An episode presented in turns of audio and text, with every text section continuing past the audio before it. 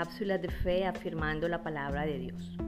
Durante esta semana hemos recordado el valor de nuestra identidad como creyentes e hijos de Dios, quienes tienen un propósito eterno en Él.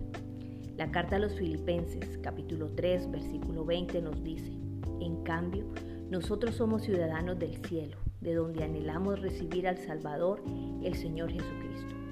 Pablo hablando a la iglesia reconoce que aunque somos obras imperfectas en esta tierra, caminamos hacia un propósito de perfección en Dios, mirando siempre la esperanza de la eternidad en Cristo Jesús.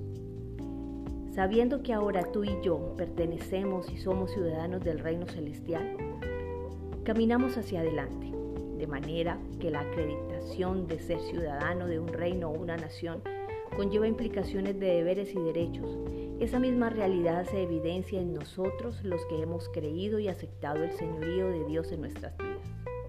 Al ser ciudadanos del cielo, tenemos implicaciones de muchos privilegios, pero también la responsabilidad de identificarnos y de vivir como hijos de Dios en un mundo que aún no conoce al Señor. Oramos por todos nosotros para que en medio de este mundo caído podamos mantener firme nuestra fe sabiendo que en esta tierra reflejamos el carácter de Cristo, su amor, su obediencia y su gracia, con la esperanza de un día disfrutar eternamente de su presencia en el reino de los cielos. Que nuestro andar diario sea digno y aprobado por Dios, como una preparación y antesala del disfrute de una vida plena en el Señor. Bendiciones para ti y toda tu familia. Ministerio Casa del Padre.